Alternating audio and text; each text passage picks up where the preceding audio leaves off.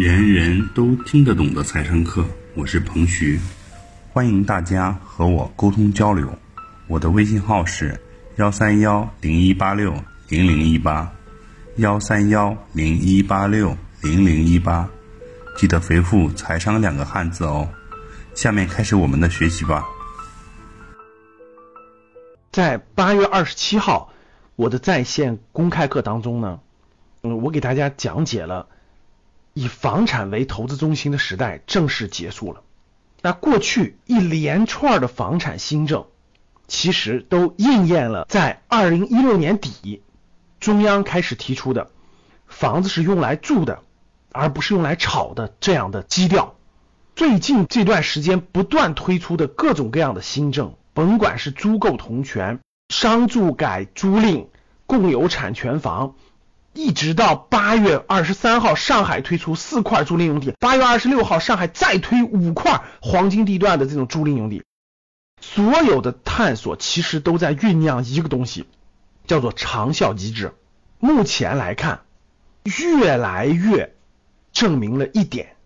应该是我们中国的房地产市场结构从过去的香港模式，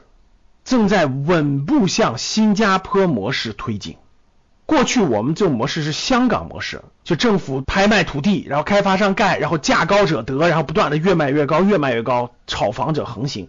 这种是香港过去的房地产模式。那还有一种房地产模式，其实非常的有效，叫新加坡模式。新加坡模式呢，其实很类似于我们国家早期十多年前的经济适用房，但是经济适用房并没有搞成功。如果当时顺着那条路搞成新加坡模式，其实就真的跟今天不一样。那新加坡房产模式呢？给大家简单聊一聊。那如果大家想听非常完整的版本呢，可以到我们格局的官网，三 w 点格局一百，格局的拼音啊，格局一百点 com 官网上八月二十七号这堂公开课的全程的内容，大家到时候在官网上可以看详细内容。我这里给大家简单简略的说说重点。新加坡的这个政策呢，叫居者有其屋。一九六五年，新加坡建国之初，当时李光耀提出这个计划的，叫“居者有其屋”，就鼓励人民拥有自己的住房。所以呢，新加坡政府就单独成立了一个专门管的机构，叫建屋发展局，把整个新加坡的房地产模式分成了一个二元结构，政府所有权，公民可以居住九十九年啊，其实也是完全够长的，叫祖屋。还有一个叫做像我们的商品房呀，叫做私宅，这两个市场同时运营。大概经过三十年，一九九五年的时候，新加坡的自有住房率已经超过百分之九十了，人均住宅面积二十五平方米，有百分之八十以上的新加坡公民都住进了政府主屋。政府主屋就是所有权归政府，然后呢，购买主屋的人呢可以居住九十九年的产权，也可以买卖，但是必须是符合条件和规定的。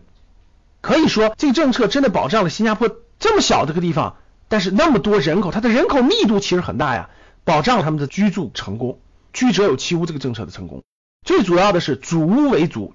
私宅为辅的二元市场结构奠定的成功。主屋占到了整个住宅市场百分之七十三的份额，私宅占到了百分之二十六的份额。就大家可以看到，主屋满足了整个社会是百分之七八十的人的居住需求。所以，如果你住的是政府的主屋，你未来有一天经济好了，然后形势也好，你赚到钱了，你可以去买私宅，但你必须退出主屋。哎，如果有一天你这个经济下滑了，你的私宅各种原因你必须卖掉了，哎，你可以还是去申购主屋，保障你在经济状况恶化情况下还有住的地方。主屋呢是政府主导的公共住宅系统，主屋的产品是多层次的，保证了社会的中低层住宅的需求，一室的有两室的，也有三室的，也有多一点的，还有专门为老年人设计的小型的公寓主屋，主屋是拥有九十九年的使用权。新加坡的祖屋是非常丰富的啊，各个结构非常丰富。年龄大了，对吧？你可以把你面积大的祖屋卖掉，换成面积小的祖屋啊。每人只能有一套，保障了这个居住。祖屋的买卖限制是非常严格的，你不符合规定是不能买的，必须符合规定才能买。而且买了以后呢，也限制你的有相关的要求。所以呢，祖屋市场保障的是社会普通大众的这个住房住宅。私宅就是产权是私有的，配套非常好。产权可能是永久产权，也可能是九百九十九年。然后呢，私宅最大的特点就是它有封闭式的，主屋是开放式的，它没有小区的概念，出来就是街道就是社区。然后私宅有封闭式的，有健身房啊等等的游泳池啊等等配套都是不一样的，价格要比祖屋贵两到三倍以上。那这种结构呢，其实大家仔细想一想，非常像我们现在摸索和探索这种共有产权房和公共租赁住房，就类似于新这个新加坡的祖屋。哎，符合条件的人可以申请，可以居住，可以享受上学啊等等等等的这个政策啊，但是呢，你不能去炒作它，你买卖有严格的限制，你不能获得暴利。哎，你如果特别有钱的，你就去买商品房啊，那是可以自由买卖等等。从种种迹象来说，我觉得啊，这个长效机制总体上是向新加坡的房产模式靠拢和迈进的。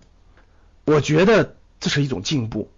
把依托在房子身上的金融产品属性剥离掉，居者有其屋，让天下寒士都有居住的场所。少部分人你可以去炒作你的商品房，这样我觉得是一个长效机制，是一个发展方向。这个探索呢，应该是在不断不断的推进。我相信，随着模式的改变，而对整个房产市场发生了重大改变。我们的主题叫投资。对于投资来说，我觉得过去随便买套房就能赚钱、就能翻倍的时代已经一去不复返了。清晰的认识到模式的转折点，在二零一七年来的转折点，为自己未来的投资重新选定方向，重新梳理资产配置，我觉得才是明智之选。好以上就是本次课程的内容，人人都听得懂的财商课。喜欢本节目的朋友，请关注和订阅。欢迎在评论区留言互动，也可以添加彭徐的微信：幺三幺零一八六零零一八幺三幺零一八六零零一八，做进一步的沟通和交流。感谢大家的收听，我们下期再见。